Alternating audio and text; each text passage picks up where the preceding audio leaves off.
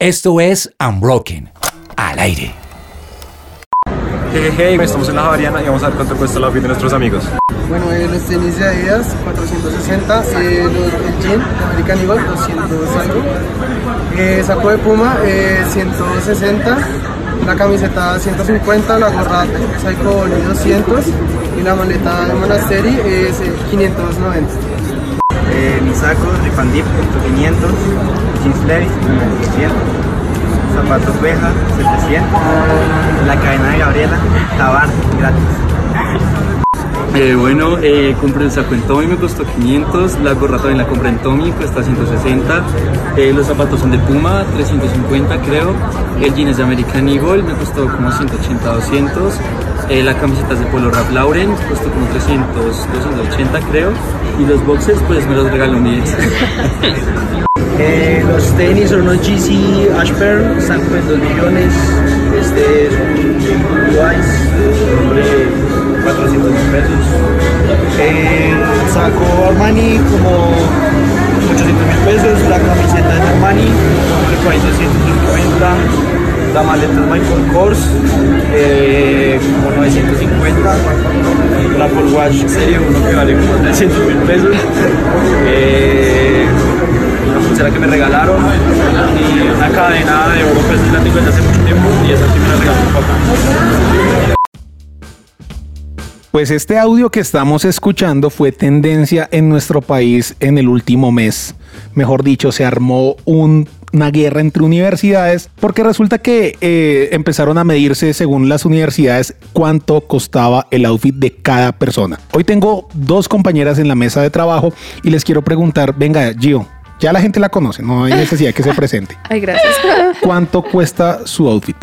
¿El de hoy? Sí, hoy, hoy. hoy. No, yo miren, yo tengo, más adelante vamos a hablar de las políticas, pero todo esto es Made in Colombia, mentiras, menos una cosa, pero tengo jean de, jean de Ocean Blue, este me costó 90 mil pesos en promoción porque tienen promoción todo el tiempo. Tengo camisa de una marca que se llama Flashy, me costó como 60 mil pesos. Eh, ¿Qué más? Medias. Medias de paquete de promoción de esas muchas para tener muchas, no me acuerdo cuánto. Y tenis de 250 mil. Upa, bueno, y acá tenemos una persona que ustedes también ya conocen, que es antropóloga y subtituladora profesional. En sus tiempos libres, mi querida Gio se pone a subtitular predicas de Elevation Worship, no las de su presencia, Elevation sino, Church. Ele- eh, perdón, Elevation Church, no las de la iglesia, no de su presencia, sino las de otra iglesia. Saris, ¿cuánto cuesta tu outfit hoy? Eh, no venía preparada para esta pregunta y mi outfit está en dólares.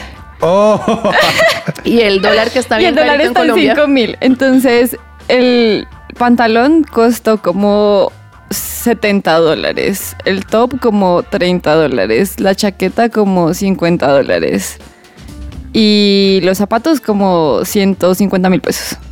Vea, pues el mío es fácil, ese saco costó como 50 mil, el jean me costó 89 mil pesos, eh, los tenis, ¿qué tenis traje hoy? estos tenis, ay, estos tenis van a revelar mi edad, Eh, mis Skechers costaron 180 mil pesos. Ropa interior, la cachucha me la regalaron, las gafas no las cambio hace mucho y es una montura como de 30 mil.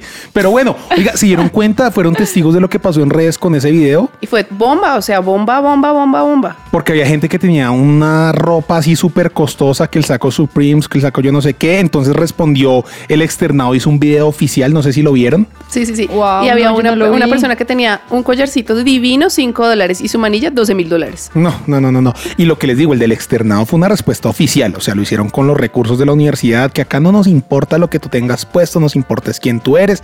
También gente de la nacional. Pero bueno, quiero hacer una claridad. Esto no es guerra, sí. Esto no es una guerra entre universidades. Saris, tú que mm, eh, eres la que maneja mejor el inglés, eso sería como una advertencia, como lo diríamos en inglés, y quiero hacer como unos Disclaimer. un- disclaimers, exacto. Nosotros no, en este programa no pretendemos decir cuál moda está bien. No Eso pretendemos. sería así como en este programa todo lo que vamos a decir no tiene ninguna relevancia ni ningún tipo de carácter de competencia entre universidades, ni costos ni outfit. Respetamos todo lo que usted se ponga y cuánto le vale. El alcohol es perjudicial para su salud. LED consuman. 130 de Unbroken Project. Exactamente. Y así empezamos este programa diciéndoles que tranquilos, relajados, métanselos de toda la universidad, róteselo a todo el mundo, porque no venimos a pelear. Acá no venimos a decir quién tiene más o quién tiene menos. Vamos a escuchar a nuestra gente, a nuestros oyentes, que nos van a contestar cómo elige cada uno su outfit. Elijo mi outfit del día dependiendo del ánimo en el que yo esté o de las cosas que yo tengo que hacer ese mismo día. Y em, Cuando voy a elegir un outfit, siempre pienso en qué voy a hacer ese día y busco estar cómoda pero no aburrida. Me gusta mezclar prints, texturas, colores. Los cojo pues alrededor de las gabardinas que utilizo, generalmente negras eh, o beige o azules oscuras. Alrededor de eso pues lo combino y ya, ahí sale la, la pinta. Me gusta porque pues es un estilo elegante que ayuda a dar como una buena impresión y creo que se ve bien. Entonces, sí. En general, para escoger el outfit eh, del día, utilizo las pautas de las actividades que vaya a hacer a lo largo del día y el clima que esté haciendo en Bogotá. Y ya a partir de ahí puedo mirar si puedo utilizar una camiseta o si tengo que ponerme más capas como una chaqueta, un suéter. Lo mismo los zapatos, como que también depende mucho. Intento siempre irme cómoda, pero siempre también eh, que se vea bien con mi estilo. ¿Y cómo lo escojo? Miro Pinterest. eh, todo el tiempo miro Pinterest. Y eh, o pregunto, le pregunto a mi hermana la mayor parte de las veces, como, ¿qué me pongo? Y ya. Creo que no lo planeo. Sí trato pues de que, de que los colores traten de combinar, pero soy muy a lo básico, muy de jean, muy de pantalón negro, de unos zapatos que combinen, camiseta y chaqueta, ya. Abro mi armario y también intento como no, no usar lo mismo que usé el día anterior. Y, recordar como lo que usé la semana anterior para no volver a repetir. O sea, si el viernes me puse un pantalón negro, el otro viernes no me voy a volver a poner un pantalón negro. O cambio la, la camisa. Y, y ya, sí, pero, o sea, lo escojo como lo primero que veo sin repetir.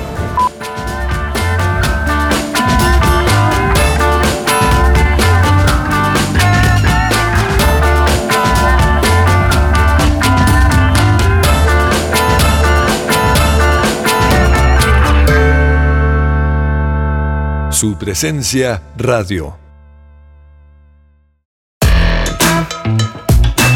Bueno, como les decíamos antes, Sara, ustedes ya la han escuchado en otros programas, ella es antropóloga. Saris, tengo una pregunta para ti. Señor. ¿Cómo, cómo se pronuncia outfit? No, mentira. ovni, ovni. Se pronuncia ovni. Porque estos Pero espérate, eso es una muy buena pregunta. Outfit quiere decir el traje, la ropa, todo lo que usted lleva puesto. A eso se le define el ¿Cómo- outfit. cómo sería El la look del pregunta? día. El Sí. look del día, exactamente. Ah, porque, pues, entonces, es bueno ¿cuánto la cuesta tu look del día? Exacto. ¿Cuánto cuesta lo que llevas E incluso puesto? look es una palabra también en inglés, ¿no? Lo que llevas Tu puesto hoy. ¿Cuánto cuestan tus chiros? O sea, tu pantalón o tu falda, tu blusa, tus zapatos, tu gorra, eso compende el outfit. El ovni. Sara, yo tengo una pregunta para ti, porque estos videos donde la gente empieza a preguntarse cuánto cuesta su outfit se vuelven tan virales, porque se vuelven tendencia. ¿Cuál es el morbo atrás de saber qué es lo que, cuánto cuesta lo que llevas puesto?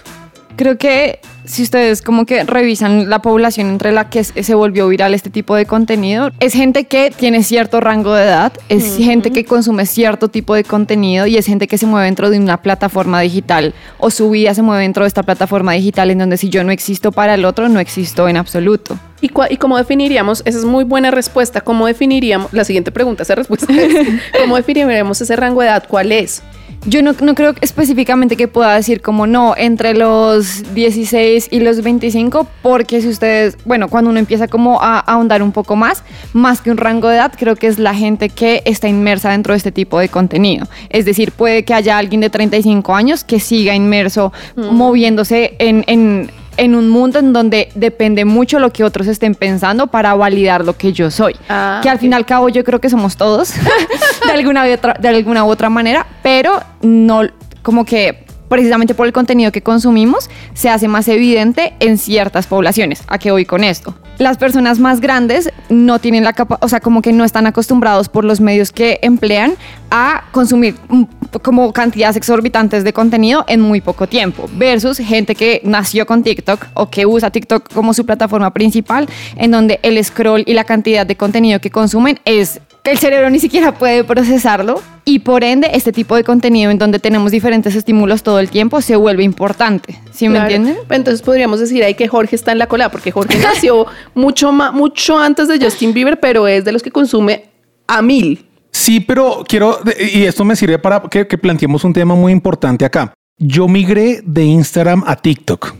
Y para mí Instagram, si lo pongo en porcentajes, eh, si antes consumía un 100% de Instagram, pasé a consumir un 10% de Instagram y preferí el contenido de TikTok principalmente porque soy anónimo en TikTok, no veo gente conocida. Sí y no. Porque el algoritmo de TikTok es totalmente diferente al algoritmo de Instagram. Entonces, el algoritmo de TikTok es inmediato. O sea, el algoritmo de TikTok ve, ve, cuando tú estás titubeando. Es como, como que se vuelve la droga personalizada de acuerdo a lo que tú estás viendo en tiempo real. Versus Instagram u otras redes sociales en donde va o Pinterest, en donde intenta mover el contenido que te está mostrando de acuerdo a lo que tú ves, pero se demora mucho más. Tú tienes que estar refrescando la página para que te aparezca este contenido. En Oh. TikTok es inmediato. Si literal ellos tienen el algoritmo estudiado donde si tú titubeas viendo un video dos segundos, ya saben que ese contenido te interesa, no, sé- no saben si lo viste por curiosidad, por morbo, porque te disgustó, y eso va a hacer que te sigan mostrando ese tipo de contenido, pero la actualización es inmediata. Entonces, porque es más común generar esta adicción a TikTok versus Instagram o este tipo de contenido, precisamente porque la generación de dopamina y la descarga de dopamina es inmediata y nunca para. O sea que podemos decir que para ir recogiendo un poco de lo que estás diciendo, este video se vuelve tan viral y tan importante es porque está eh, en, un- en medio de una generación que está pendiente de, de- de lo que dice el otro, está pendiente de redes sociales a todo, el, a todo momento y, y quiere ser parte y quiere tener como eh, una notoriedad o algo o se mide con sus pares constantemente. Sí, creo que es, es- ese, ese de yo me valoro de acuerdo no solamente a lo que dicen los demás y sobre todo no lo que dicen los demás como los que no son mis pares, sino sobre todo mis pares, porque estamos en medio de, un- de una generación que rechaza co- como constantemente la opinión de sus autoridades y busca que lo que era antes autoridades se baje a su nivel y sean pares. Entonces despreciamos autoridades, no, no despreciamos como ay, qué asco, sino tu opinión no es importante versus No es lo que no es relevante. Exactamente, versus lo que yo quiero que mis pares estén diciendo. Creo que también tiene que ver algo que, que, pues estamos en un punto donde vemos mucha gente generando mucho dinero por redes sociales, vemos gente que antes no tenía mucho dinero y está ahora con mucho plata. Exacto, y, y- y te- está teniendo un poder adquisitivo importante y estamos viendo en pelados de 20 años cosas que ni siquiera yo trabajando 300 años voy a poder No comprar como un. Rolex. Qué curioso, ¿no? Porque estamos de todas formas enfrentando una de las crisis económicas más grandes en el mundo entero. O sea, estamos en temas de caída, subida de dólar. Estas, en, en- estas épocas se cayó la red de monedas digitales más grande, una de las segundas más grandes del mundo. O sea, el Bitcoin que estaba súper cotizado bajó un montón, los el dólar está súper costoso, las crisis están arriba y la gente tiene ciertos segmentos, cierto sector de jóvenes además que no tienen altos cargos todavía, tienen poder adquisitivo para comprar outfits súper costosos. Y otra cosa que me parece súper importante como parte del contexto es que aun cuando esta generación, entre comillas, puede adquirir, a mayores, adquirir mayores cantidades de dinero en poco tiempo, tampoco es su meta en la vida. Exactamente. Versus generaciones anteriores en donde es tengo que trabajar y trabajar para poder ahorrar y garantizar mi futuro. No, o, o me voy a gastar, voy a trabajar duro y mi primer sueldo me lo voy a gastar en las Jordan que nunca he podido tener.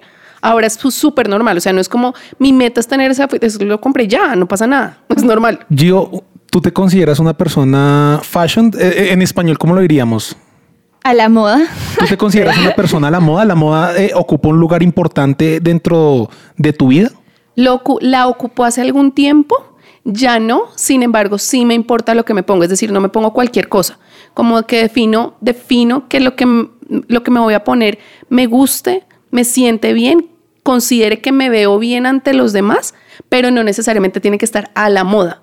Menos ahorita donde la moda ya no es una sola línea, ¿no? No son los fucsia, los dorados, los plateados, los pantalones anchos, los delgados. no. Identifiqué qué me sirve, qué me sienta bien por mi estatura, por mi morfología, con qué me siento cómoda y de ahí determiné que ese iba a ser como mi ruta en cuanto al vestuario. Ahora, si me lo preguntas a profundidad, yo preferiría ser Steve Jobs. O sea, yo preferiría tener 20 camisas negras, lindas todas, pero negras, y la misma modelo 20 pantalones y no tener que pensar en qué moverme, en qué vestir, en qué ponerme porque siento que quema más tiempo del que debería y tengo que ocuparlo en otras cosas que me gustan más. Pero sí tengo la carga y sí necesito vestirme bien todos los días porque me gusta.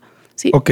Sara, ¿tú te consideras una persona a la moda? ¿La moda ocupa un- algo importante en tu vida? Sí, a diferencia de Gio, yo no preferiría ser Steve Jobs, yo preferiría tener todo, todo al alcance porque creo que todos los días puedo vestirme de acuerdo a lo que, cómo me esté sintiendo ese día en específico. Entonces soy una persona que varía mucho dentro de este rango de estilos que mencionaba Gio. Entonces no es solamente como, ay, solamente uso este tipo de pantalón, sino hoy me pueden ver súper deportiva, mañana me pueden ver con vestido y pasado mañana con ropa oversize. Pero mi- mira, hay algo que, tú estás diciendo. Pero hay algo que Sara está diciendo en su respuesta que me, que me cuestiona, no para mal, pero es que me vean. O sea, que implica, tú- o sea, digamos, ¿qué es lo más importante que, que hay en tu, como un 1, 2, 3? ¿Cuál es tu top de razones por las cuales escoges que te pones mañana? Sentirte bien contigo misma, eh, lo, lo que los otros vean qué, qué lugar ocupa. Mm, mi primer criterio, aun cuando, o sea, tengo unos criterios que no creo que sean los criterios que la gente está pensando en este momento. El primero es, literal, yo oro que me voy a poner al siguiente día o ese día. Yo le digo al Espíritu Santo, bueno, que nos vamos a poner hoy, porque es algo que me emociona tanto. Ah, tú eres la que disfraza el Espíritu Santo. No, tú eres la que lo pone cuando llega. No. Y literal, soy toda Espíritu Santo que nos La vamos a poner. Hoy vamos brillosos. Y quiero que sepan que a mí se me vienen imágenes a la cabeza de outfits que yo nunca había pensado antes. Y es muy chévere porque cuando yo escojo esos versus otros que yo ya tengo como en la cabeza, la gente es toda, me encanta cómo estás vestida. Y yo soy toda, "¡Ay! Mi stylist es el Espíritu Santo. Claro. Y mi segundo criterio es el clima.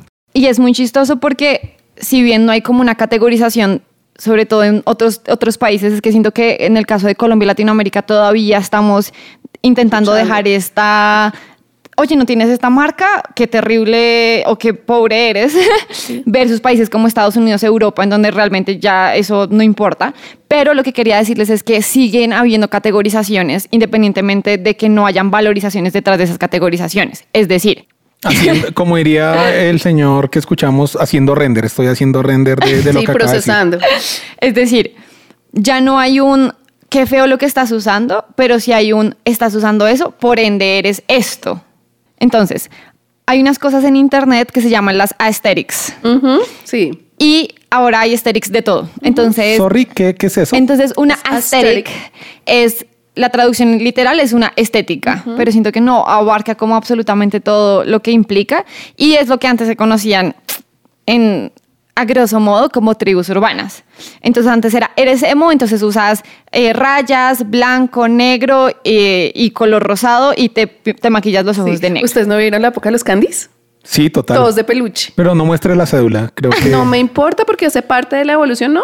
Eso es parte Sí, de sí, bueno sí, sí. estudiarlo. Pero ahorita hay Van una cosa volver. que se llaman aesthetics y em, básicamente es cómo agrupamos a estos estilos que entre comillas son expresiones individuales pero que se siguen repitiendo. Claro. Porque aun cuando la gente dice yo me pongo lo que quiera, sigue habiendo una influencia de marcas, sigue habiendo una influencia de lo que consumimos, sigue habiendo una influencia, pues valga la redundancia, de los influencers que determinan pues esos patrones con los que nos vestimos, ¿no? Entonces, hay aesthetics para todo. Hay unas, por ejemplo, ahorita que se llaman Weird Girl, que es la chica rara, que es la persona que se va a poner absolutamente todo lo que encuentra. Entonces se pone lana, se pone todo, todo lo que encuentre, no importa que normalmente se diga que no combina. Entonces, eh, no, no puedes ponerte rayas con cuadros, ni con pepas, ni con lana. Es la mujer que, pues, hombres también, pero la chica que se va a poner absolutamente todo.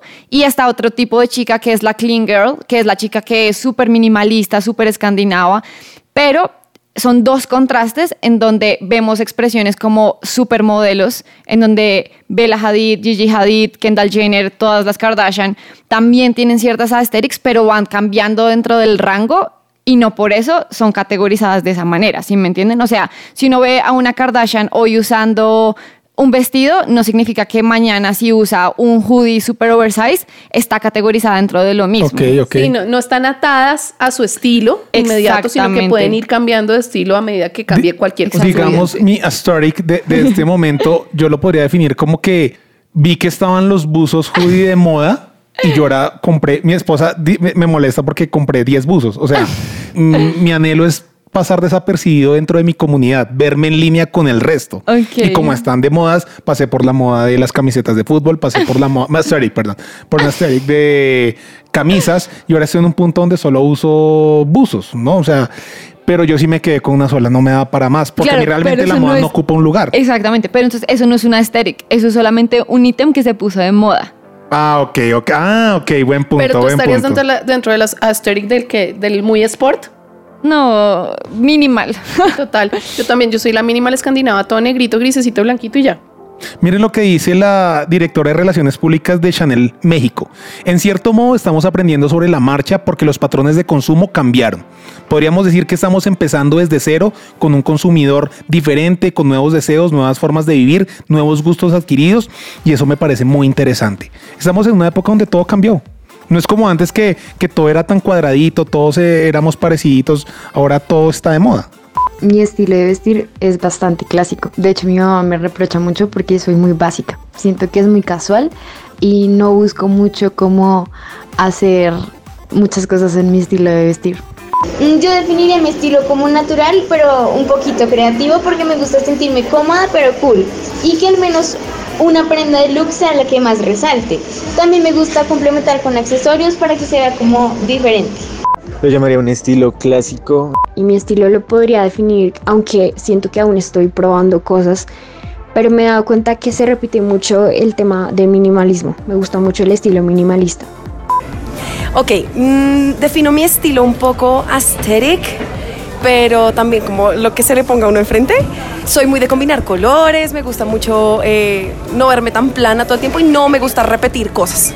Entonces, si algo que me puse, si algo que me puse el día anterior, evito ponérmelo por lo menos en dos semanas.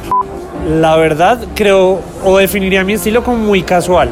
Definiría mi estilo como colores neutros.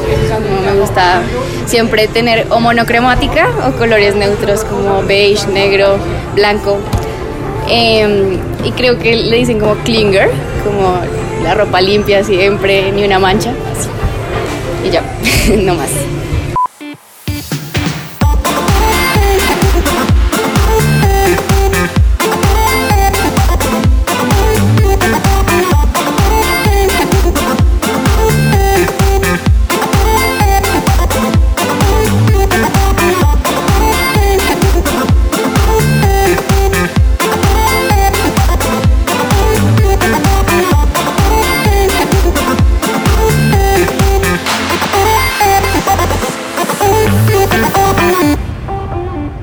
Su presencia radio te acompaña.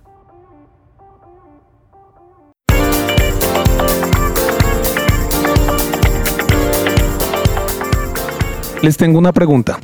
Ustedes hoy por hoy, ¿a qué le meterían plata? ¿A qué le invierten?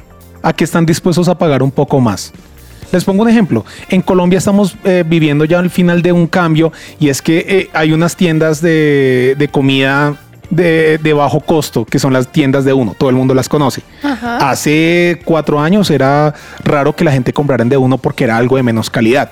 Ya vemos a los estratos más altos comprando a todos en de uno. Claro. Pero sin embargo, mi esposa no se anima a comprar la leche ahí porque dice toca comprar una leche cara. Sí, no, y buena, porque esa leche. Mentira, no voy a decir nada. Pero- seguimos Es con la onda en sus vidas. ¿A qué le meten plata? Yo ahí tengo una, una- un pequeño apunte y es que yo tomé decisiones serias en mi vida en cuanto a la ropa. Ya era hora. Una de las decisiones serias tiene que ver con que yo nunca más volví a comprar fast fashion, por ejemplo. ¿Qué es fast eso- fashion? Perdón. Son ropa de consumo rápido que vienen importadas y que tienen una carga en la huella de carbono y la huella hídrica muy pesadas, además de lo que ya sabemos de esclavitud y de maltrato laboral y de todo lo que está pasando. Son, son, son prendas que son de calidad media baja realmente, pero son muy costosas que llegan a Colombia y que la gente se pone porque son divinas y el diseño que viene de afuera de verdad tiene mucha muchas cosas buenas, pero yo por temas de cambio climático, por temas de responsabilidad, por miles de temas decidí no volver a comprar y eso hace que tenga que comprar ropa hecha en Colombia que tiene un costo mayor a un diseño que puede no ser puede ser tan chévere. Yo encontré muy buenas tiendas que se ajustan a mí que me gustan, entonces yo invierto más en ropa colombiana. Uno, dos, así le invierto a los tenis, porque me gusta que duren mucho y que sean lindos. y que le inviertas mucho es cuánto. ¿Cuánto has llegado a pagar? Depen- no he llegado a pagar mucho porque encontré muy buenas tiendas legales que dan factura, pero hoy en día con el dólar un par de tenis están en un millón ochocientos, setecientos. Encontré tiendas que los traen muy bien con factura a 250. Entonces la gente dice, 250 nos parece tenis, sí, pero los pago porque me duran, sí, porque duran mucho, porque me gustan. Le meto plata también a la ropa que tiene elementos hechos con materiales ya reciclados. ¿m? Y entonces una chaqueta puede valer un poquito más de lo normal. No me la compro muy seguido. No soy una persona que tenga mucha plata. Ya tengo familia, un hijo. Eh, pero le invierto a ropa que me pueda durar más y que tenga responsabilidad ambiental detrás y social también. Sara, ¿tú a qué le inviertes? A skincare, que son todos los productos de cuidado de la piel. O sea, ahí, ahí no hay un límite de presupuesto, tienes un límite o es, o no sé, compras cremas de 500 mil. No, yo, al igual que yo, eh, compro de manera inteligente, pero en skincare. Entonces, entre más caro no significa que es más efectivo. Es verdad. Pero sí compro lo que podría comprar en una crema de 500 mil pesos, lo compro en productos buenos, efectivos, eficaces, eh, pero compro esos 500 mil pesos. Entonces, a eso le invierto un montón. A mí... Creo que eso, creo que eso es a lo que más le meto plata, la verdad. Eso es ¿Y bastante a qué no le meterías plata que tú dices a esto no le invierto? A los tenis, por ejemplo. O sea, Yo no le invierto una camiseta. Pero bueno, sí, a, a los tenis no le, no, le, no, le, no, le, no le meto plata. O sea, a los tenis siempre los busco en descuento. Todos en mirando los tenis. Son unos adidas de trotar normales. Pero, pero mira que no es que no le inviertas, sino que buscas la mejor manera para Sí, comprar. Lo que pasa es que yo siempre busco comprar en descuento, esa es mi Sí, regla. total, o sea, yo, yo no también. compro ropa a precio full a menos que sea muy buena calidad, pero que yo diga me estoy muriendo, pero siempre compro en descuento. Yo también. Pero quería hacer una anotación, no sé si tienes alguna otra pregunta con respecto a lo que decía Gio de fast fashion. Da- no, dale, mételo y ahí lo... aún conociendo estas variables que mencionó Gio frente al fast fashion, yo incluida y mucha gente sigue comprando esta, este tipo de ropa porque es, entre comillas, entre muchas comillas, porque ahorita el mercado colombiano y latinoamericano de moda está creciendo demasiado y es impresionante, pero es la única forma en la que, entre comillas, personas del común pueden acceder a tendencias en último, o sea, de última, de última moda, como acaba de salir esto en pasarela, se está popularizando, mm, supermodelos lo están usando, ¿a dónde puedo, en dónde puedo conseguirlo? En fast fashion. Claro, O sea, de, de ahí a que eso baje a marcas colombianos, colombianos o, o marcas eh, mucho más, eh, entre comillas, ecoamigables o amigables con la sociedad de toda esta cuestión, es mucho más difícil. Y como la moda está cambiando tanto y yo quiero adquirir piezas todo el tiempo, pues no va a meterle 800 mil pesos a una chaqueta que voy a usar solo por una temporada. Claro, y ahí es donde va el tema de toma de decisiones. A mí no me interesa estar en la tendencia de la moda. A mí me interesa estar bien- bien vestida, pero no me interesa la moda. Y está muy válido. Válido el que quiere comprar. Y aquí entramos a lo que tú explicas al principio. No se trata de que usted está siendo un irresponsable porque compra fast fashion. No, y usted está siendo una... No, cada uno toma sus decisiones. Esa fue la mía. No me interesa estar en la moda. Muy bien vestida, sí, gracias. Y también busco promociones colombianas muy buenas. Y hay marcas divinas. O sea, yo tengo un estudio de fotografía no saben las marcas tan divinas que han llegado costosísimas. que hay que mirar cómo se media también. Total. Miren que hay algo que me, que me llama mucho la atención en lo que han venido hablando, porque en los estudios eh, modernos, pónganle cuidado a esta frase, me atrevería a decir que hoy la sostenibilidad y la responsabilidad social son dos de los factores que guían las decisiones de compra de los clientes. Entonces, ustedes sin darse cuenta tienen como unos estándares en cuanto a la vida, en cuanto a la sostenibilidad, en cuanto a yo no sé qué, pero han creado como ciertas tendencias y a veces creemos que esas tendencias surgieron de la nada, pero también hay detrás muchas marcas que se han encargado de invertir millones y millones y millones de dólares en guiarlos a ustedes a pensar a eso. Igual a nuestros oyentes, cada uno ha encontrado como un producto que se ajusta eh, a, a su cosmovisión de vida. Por ejemplo, yo, a mí me importa cinco realmente el precio de la ropa, yo busco todo lo que esté en promoción. O sea, mi primer ítem es que esté en promoción. Sí. Y si el segundo es que me gustó, la rompí. Soy- llegué feliz. Llegué feliz. Pero nunca me va a importar o, o nunca me ha importado, y no quiero decir que esté mal, llegar y decir, es que este saco es Adidas. No, que me miren la marquilla. Adidas hay unas cosas muy bonitas y tengo sacos Adidas. Pero no me interesa que, le- que me miren la marquilla. Pero pareciera que en estas generaciones, eh, en, esto, eh, en los muchachos de ahora, algunos sí les importa mucho lo que dice la marquilla, ¿no? Como que da un valor. Sí, total. Sí, como que me ponen en una posición social en donde normal me lo compré, lo tengo puesto, pero soy yo el que lo tengo puesto y no lo tienes tú. Es un poco de snobismo también, ¿no? Sí, pero responde a capitales simbólicos. Entonces, creo que esto alguna vez lo mencioné en algún programa de Unbroken, pero hay una cosa de varios teóricos, no recuerdo su nombre, así que si alguien sabe puede contarnos en los comentarios en nuestras redes sociales, pero hay ciertos como dineros, entre comillas, que la gente tiene, pero son, entonces vamos a decirle capital simbólico, entonces son ciertos elementos, ciertas cosas que yo tengo que no se hablan de manera en voz alta, ¿sí? pero que sin que yo esté diciendo algo, me están ubicando a mí en cierta esfera de la sociedad, ¿sí? Entonces, por eso estas marcas eh, súper gritonas, voy a llamarlas así, son tan importantes, porque yo llego a un lugar, me ven la marca y yo puedo ser ubicada en cierto, no estrato, sino en cierta esfera que otras personas que no tienen esta marca no van a ser ubicadas, independientemente de que sea falso o no. Oh, o Eso sea, es si súper chimbo, si es de importante. 5 mil, pero con que tenga la marquilla te ubica en un... Exactamente. Ahora, es muy chistoso porque aún dentro de esas copias, entre comillas, baratas, siguen habiendo diferencias que si hay alguien muy conocedor, las va a notar de una. Entonces, hay, lo que les mencionaba de las aesthetics no fue como aleatorio, sino que hay una aesthetic, hay dos en realidad.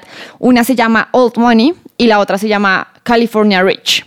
Entonces, esto me encanta.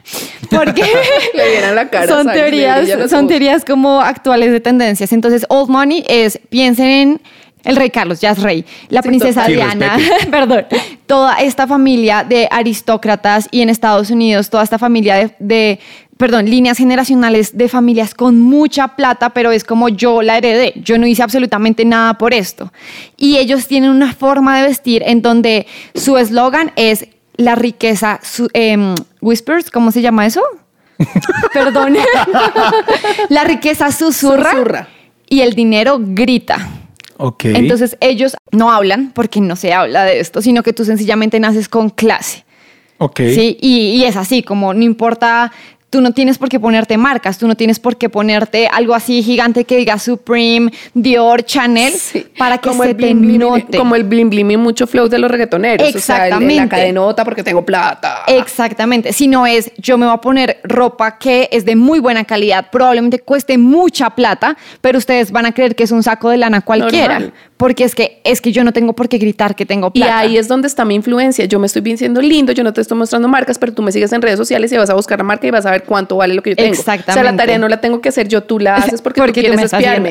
claro, qué Y complicado. esto lo tenemos versus, versus California Rich, que es un poco lo que estabas mencionando tú, Gio, de los reggaetoneros con cadenas hiper mega mostronas, que es, piensen en las Kardashian.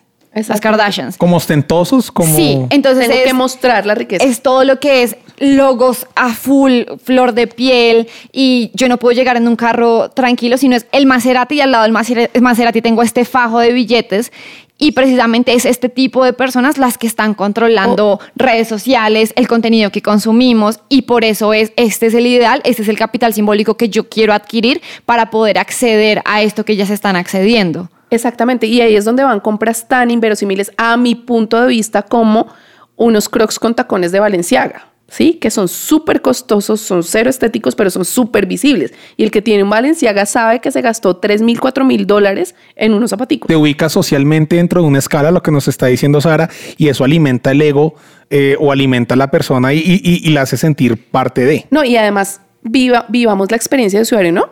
Porque además te llega la bolsa con la marca grande, con el olor delicioso, tú destapas esa vaina, tú te lo pones, por fin tengo un original de lo que sea del saco de la...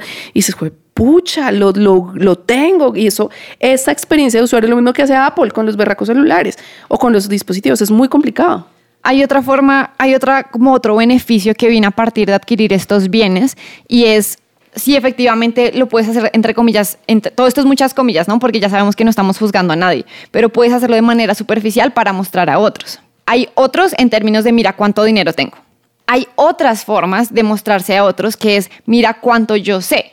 Es decir, yo no adquirí los Air Jordan que todo el mundo tiene, sino adquirí la colección que nadie conoce a menos que seas un sneakerhead y eh, es que estos son exclusivos. Pero nadie más va a saber cuánto costaron y qué tan exclusivos son a menos que haya alguien que comparta este capital intelectual conmigo. Sí, o sea, es algo más personal. Es Sí. mi propia experiencia conmigo mismo. Pero más que mi propia experiencia es, estoy siendo parte de un nicho que sabe a nivel cultural nicho, lo que claro. esto significa. Y eso me lleva a eh, hablarles un poco de estas marcas gigantes de alta costura que eran cero, cero eh, de adquisición para las personas, o sea, eran imposibles de adquirir para el, el ser humano común. Se dieron cuenta de que los jóvenes, sobre todo la generación Z, está más dispuesta a gastar dinero en marcas de lujo y lo que hacen es que hacen colaboraciones con marcas que no son tan de lujo para poder como bajarle un poco a sus bienes, hacer estas colaboraciones y que los jóvenes puedan adquirir esto y decir lo que decía Gio. No tengo eh, los zapatos originales, edición Alexander McQueen, no sé qué cosas, pero tengo la colaboración que hizo con... lo que-. Literal, literal, ¿sí? ¿Y esto qué significa? Que yo puedo adquirir con mi poco presupuesto algo que entre comillas es de lujo y que estaba reservado para otras esferas que yo no, a las que no tenía acceso. Continuamos en The Unbroken Project, no se desconecten.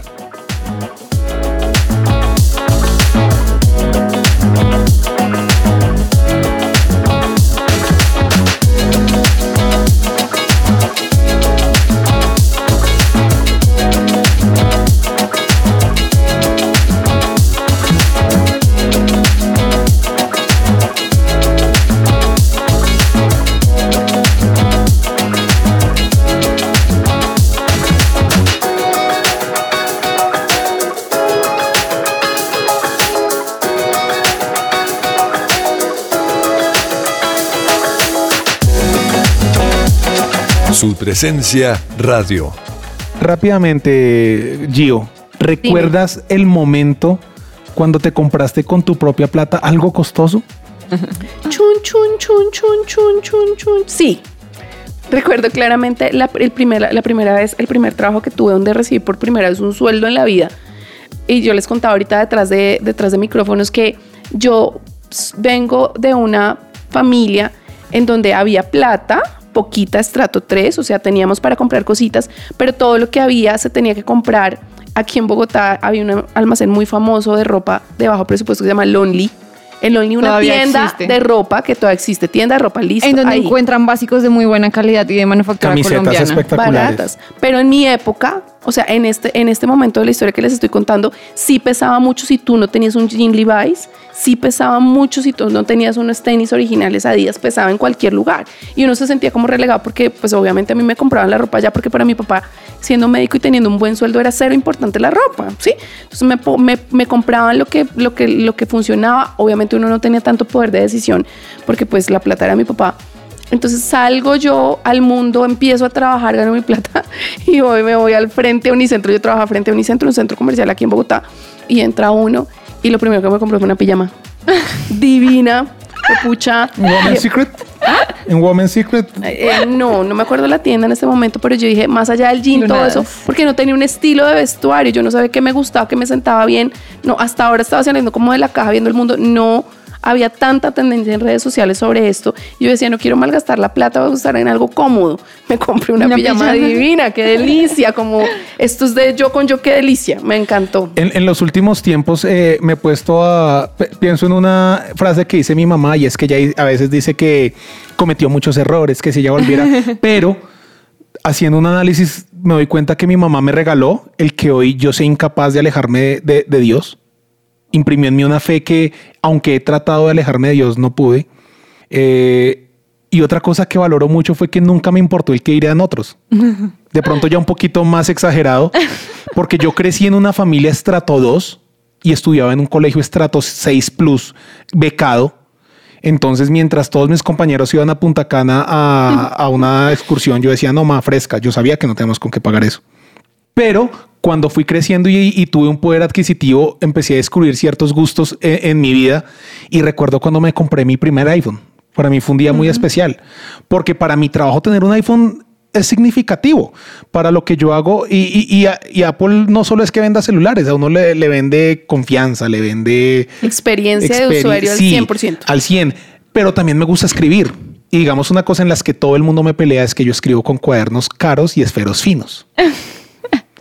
Pero yo no lo hago porque me interese que tú me veas con un esfero fino o con un cuaderno costoso, sino porque para mí es muy importante lo que yo escribo. Es una satisfacción personal, es un gustito propio. Entonces, quiero que la gente que nos está escuchando tenga claro que, el problema no es si usted se compra unos tenis de 2 millones, 3 millones de pesos o si se compra unos de 150 mil pesos. En el valor de lo que usted se compra no está Total. eh, lo importante. Lo importante está en lo que está en su corazón. ¿Qué lo motiva? El que usted se quiere acomodar, como Sara nos explicaba, dentro de, algo socialmente que usted dice, quiero que me vean esto. No, y es muy chistoso porque si volvemos a la pregunta del inicio, si uno se va a, a un lugar en donde las mamás, ahorita estoy trabajando con fundaciones y los contextos sociales son bien fuertes, Y si me preguntasen me preguntasen en ese espacio cuánto vale tu outfit, muy seguramente seré incapaz de decir que tengo ni siquiera una blusa de 60 mil pesos. O sea, incapaz. Pero si uno se va a los estratos más altos y le preguntan cuánto vale su outfit, me siento igual de mal por decir que tengo una blusa de 60 mil, porque los... O sea, es que Exacto. es, es, es- depende, si depende a dónde voy, tengo que tener lo que el contexto social me pide, estoy un poco fregado. Yo tengo que estar tranquilo en donde sea, obviamente con pues la prudencia, pero tengo que estar tranquilo con quién soy, lo que soy, con lo que me alcanza en la vida. O sea, les digo, yo no tuve plata. Muchos años en mi vida tuve un par de zapatos en el closet. Mientras tenía, iba donde mis amigas y tenía los tenis, los tacones. Yo tuve uno y no estuvo mal y ni siquiera me di cuenta. Porque Sa- eso no depende, digamos, el valor que uno tiene no tiene que ser un valor social. Sara, una pregunta. Señor. Si te ganas hoy el Powerball, que es la, que es la lotería más importante de los Estados Unidos, que el premio estaba como en, no sé, mil mill- no, tres mil millones de dólares, ¿qué sale si te compras ya? Te ganaste tres mil millones de dólares. Pero tengo que comprarlo. O sea, no, eh, te- ¿Qué hago? que me lo regalen. no, o sea, no, no, no, ya te lo ganaste. Ya Sí. tienes la plata No, en no, tu pero cuenta. tengo que comprar algo. ¿Qué sale si te compras hoy? ¿Qué te gustaría salir? Y dices, esto me compraré hoy que no he podido comprar con mi, con mis ingresos hasta hoy. Pagaría un apartamento Ok. y probablemente me iría de viaje. ¿No te comprarías una prenda en especial, un elemento? Si tengo, o sea, si me sobra un montón de plata, me compraría un blazer de Versace de la colección que hicieron a principio de este año. ¿Cuánto puede costar ese blazer? 10 millones de pesos. 10 millones Ya lo de tengo pesos. visto. ¿Y por qué te gustaría? ¿Por qué irías por él? Porque me parece, esa marca me gusta mucho, es una, es una marca de, de diseño, o sea, de moda, perdón. Es italiana y a mí me gusta mucho la cultura italiana y como ese vibe que tienen eh, a nivel estético los italianos. Y ese en específico me encanta. O sea, es un blazer negro, básico, lo único que tiene de raro es que tiene como ciertos cortes y unos clips dorados, pero me encanta. ¿Y con tus ingresos de hoy ahorrarías esos 10 millones de pesos para comprarlo? ¿O cambiaría tu decisión de compra el hecho de los ingresos que tienes hoy en día? Sí, Tengo otras prioridades en este momento a nivel monetario, entonces no sería responsable. Ok, Gio, si Señor. yo me gano hoy el Super Bowl, voy y le compro un iPhone 14 Pro Max Mega Plus bañado en cobre. No mentiras. Esta noche oraré Yo me, toda la noche. yo me compraría, yo me compraría un celular de esos. Me encantan. Ay, pero es que uno no puede salir a la calle con esa Pero, vaina. pero, bueno, no, es que iba a decir como, creo que aún eso es una barrera mental. O sea, voy a, voy a elaborar mi punto ya que, ya que ¿Será que yo mencionaste soy de la esto, ya calle? que Yo trajiste soy- yo- esto a la muy de la calle, a la mesa. Y es como, yo no creo en que uno debe estar pensando en que compra o no compra en función de situaciones externas. Es decir, me van a robar, me van a decir esto, no les va a gustar, porque precisamente para mí le estoy dando un valor a otra persona de definir qué voy a hacer yo con mi vida. Cuando, pues al final yo soy que- hija de Dios. entonces uno dice, sí, tú tienes toda la razón. Yo no compro porque me dirá, yo no compro por nada. De hecho, soy muy como Jorge, quiero pasar desaparecida, excepto ciertos accesorios, gracias, ciertas cositas, pero, pero en cuestiones de tecnología, sí, yo quisiera tenerlo más caro, pero pues, es, es un tema complicado. No, y toco el tema del iPhone porque realmente si yo tuviera el dinero ahorita, lo que pasa es que con nuestro dólar de 5 mil, comprarse un iPhone ahorita, que por cierto, noticia de última hora en Colombia, por fin se van a poder vender oficialmente porque la sí que bueno, ya yo no sé qué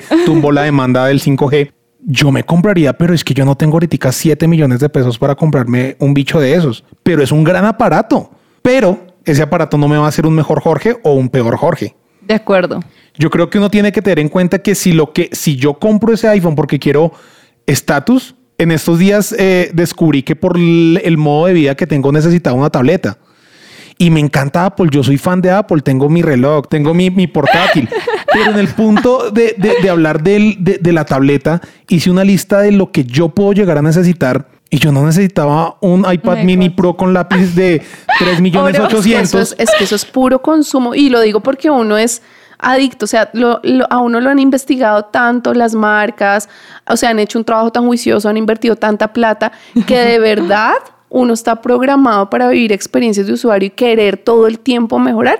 Mal o bien no está, eso ya es un tema muy complicado, pero yéndonos a lo más básico, a lo más básico, a lo más básico, yo creo que sí, uno tiene derecho a soñar con tener lo mejor, uno tiene derecho y lo mejor para cada persona es totalmente distante, para ti lo, lo- lo- más chévere para ti sería un iPhone, para otra persona lo más chévere sería un carro para no tener que montar más Transmilenio, para otra persona sería tener todos los días lo del ticket del Transmilenio para poder subirme al bus porque no todos los días tengo la plata, ¿sí? Entonces está bien soñar, está bien proyectar, está bien querer tener una cosa, está bien querer tener la otra, pero básicamente yo creo que la conclusión que yo tengo hoy es que estoy absolutamente agradecida con quien soy, con la forma física que tengo, con lo que tengo y he tenido días muy buenos donde he podido comprar cosas que, que- caprichos y he tenido días muy malos donde no tengo para nada y ahí uno tiene que aprender a vivir en todo. Y es que yo quiero quitar un mito eh, y quiero decirlo con mucho cuidado y con mucho respeto, pero que te compres un iPhone 14 eh, Pro Max de contado no es la única muestra de que Dios te está bendiciendo. Wow. No, y además que ponle cuidado, este programa, eh, ¿qué relevancia tiene frente a una niña que acaba de quedar embarazada, que no tiene más nada que pensar? O sea, ustedes estaban hablando de iPhone cuando yo tengo que enfrentar mi vida entera con una criatura, por ejemplo. O yo tengo que enfrentar mi vida entera cuando tengo un personaje que, una persona de mi familia que está enferma. O yo tengo, o sea, es que la- el tema sí suena muy light, suena muy, ay, que el fashion, la tendencia, sí, pero esto va a un tema más profundo. Y el tema más profundo es, vamos a estar agradecidos con la situación que está y vamos a tener que levantar la cabeza y salir adelante. El que hoy tuvo para su cadena, de su manillita, la que hoy tuvo para manilla de 12 millones de dólares, mañana tal vez no tenga mucho y no estamos diciendo, ay, no, le va a ir mal, no. Es que la vida fluctúa tanto que debemos aprender a disfrutar cuando tengo para gastar y comprarme el outfit, pero tengo que aprender a disfrutar cuando no y no está mal y es chévere. Si alguien se dio cuenta que está guiando sus hábitos de consumo Wow. por tener un valor dentro de la sociedad, ¿qué le decimos? Esto es The Broken Project.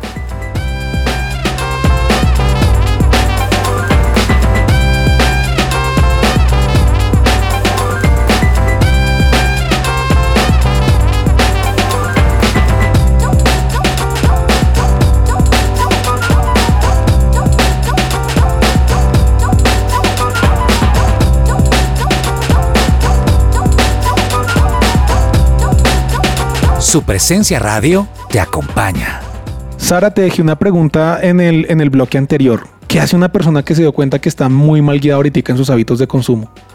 Yo creo que lo primero es reevaluar qué es lo que hay en nuestro corazón que nos está llevando a llenarlo precisamente con estos hábitos de consumo, porque hábitos de consumo negativos no solamente, uy, compro un montón de cosas que no necesito o compro muchas cosas caras, también puede ser, es que yo creo que no merezco comprar algo caro. Wow. Sí, yo creo que solamente puedo comprar cosas eh, que me hereden. O sí. Entonces creo que lo primero es revisar qué hay en nuestro corazón que nos está llevando a tener estos hábitos de consumo. Y segundo, para mí es súper importante entender que lo más caro o tener más no significa mayor calidad o un entre- en objetivamente de lo que estamos hablando ahorita o me da un mejor look. Yo he aprendido que cosiendo, literal buscando de mis hermanos lo que ellos ya no usan, comprando ropa de segunda o comprando básicos. Am, si es un tema de, de, mm, de presupuesto, eso me ha llevado a ser mucho más recursiva y a descubrir cosas y habilidades en mí que yo no tenía antes. Entonces ahorita no puedo comprar eh, ropa, ¿sí? Entonces, ¿qué hago? Espíritu Santo necesitamos ser súper recursivos, necesito mezclar muchas cosas y hacer cosas diferentes porque a mí sí me importa un montón como innovar todos los días. Y yo creo que lo tercero, ser conscientes también como del ambiente espiritual eh, y, y de las personas con las que me estoy rodeando. Y, y no sé si esto suene muy místico, pero un viaje que hice a Nueva York y Nueva York es como la capital del consumo a nivel total. mundial. Y yo llevaba un presupuesto establecido, yo le había dicho a Dios, hemos ahorrado todo este año, vamos a gastar. y hubo un punto en donde Dios me decía, sí, compra esto, sí, compra esto. O sea, yo lo invitaba literal a todas mis decisiones y era como, compramos esto o no compramos esto, compramos esto o no compramos esto. Y hubo un punto en donde yo le decía a Dios, me estás diciendo mucho que sí. O sea, yo no sabía que tú eras así de abundante, como qué rayos está sucediendo. Pero hubo un momento en donde Dios me dijo, no, no necesitas esto, lo estás comprando, es porque ya estás viendo que todo el mundo está comprando muchas cosas. Wow. Entonces, ha sido como, Dios, yo te invito a cada parte de mi vida, aún lo que quiero comprar o lo que no quiero o lo que no puedo comprar. Y lo último, que es un tip un poco más práctico, es yo tengo unas listas de deseos. Yo tengo un presupuesto y yo digo, ok, dentro de este presupuesto no puedo comprar lo que quiero comprar este mes o este año. Entonces voy a tener una lista en donde yo puedo soñar y sé que voy a poder ahorrar para poder comprar eso después. Y ha sido impresionante porque ha sido una práctica que he hecho a lo largo de estos cinco años y es muy bonito ver las listas de, de antes y ver lo que tengo en este momento y eso es, lo que tengo en este momento son respuestas a oraciones y sueños que yo tenía con Dios hace cinco años, como el iPhone, por ejemplo. Wow, Gio, entonces el problema no está en el valor de lo que compras, sino en lo que está en tu corazón. Sí, definitivamente. Y eso, y eso radica, en eso está todo. Todas las decisiones, no solo de compra, sino de la vida entera, en qué hay en el corazón. Sí, en cómo, cómo, cómo fui levantado, cómo fui criado, cuál es mi contexto social. Y sea en donde sea, cómo fui criado, cómo fui levantado en mi contexto social. Yo sí considero absolutamente que nosotros valemos porque nacimos, porque existimos, porque ocupamos espacio en este mundo y sea lo que sea que tengamos, logremos o no logremos, valemos. Entonces de aquí para allá lo demás es añadidura. O sea, lo que me vistas chévere, es trendy, pero no debe ser lo- el centro. Si te preguntan cuánto vale tu outfit, o sea, yo conozco gente que dicen mis tenis son de 20 mil, mi camiseta es de 10 mil, mi jean me lo heredé y están felices de la vida. Eso no debe definir nada. Lo que dice Sara, si tengo de 3 millones de 4, pues también. Tampoco O sea, la vida no es plata, la vida no es ropa, la ropa se acaba, mañana estamos en otras situaciones, en otras circunstancias. O sea, creo que debemos vivir un poquito más tranquilos y menos con presión social. Y si para eso necesitamos dejar de seguir cuentas o dejar de ver tantas redes, válido. O cerrar redes. A mí me tocó en un tiempo hacer eso. Tremendo eso. Yo creo que si tienes amigos que te valoran por lo que tienes o por lo que compras, créeme que es momento de que huyas de ahí porque seguramente cuando estés mal y cuando más lo necesites no van a estar contigo. O Es- muy, perdóname, te interrumpo, muy por el contrario, no tanto huir, sino enseñar. O sea, yo, sue- yo soñé toda mi vida con tener una identidad tan tranquila conmigo misma porque me costó, me costó aceptarme, yo me comparaba mucho, yo necesitaba ver redes sociales, que se está poniendo esta mujer, buscar exactamente lo mismo para, pa- para lograr encajar, incluso conmigo mismo, o sea, no con los otros, porque es un, es un, es un viaje largo el tema de poder estar contento, tener contentamiento con quien uno es, que cuando lo logré, fue maravilloso y yo creo que la invitación más allá de huir o no huir de las personas, yo creo que uno no tiene que huir sino estar en una posición de liderazgo sano, todos tenemos una posición de liderazgo sano para enseñar al otro a disfrutar tal cual es, o sea, no sé si el tema a veces sea huir o el tema sea permanecer y enseñar. Esto fue Dan Broken Project. Gracias por escucharnos. Recuerden compartir este podcast. Nos vemos en el próximo programa. Ciao! Ciao!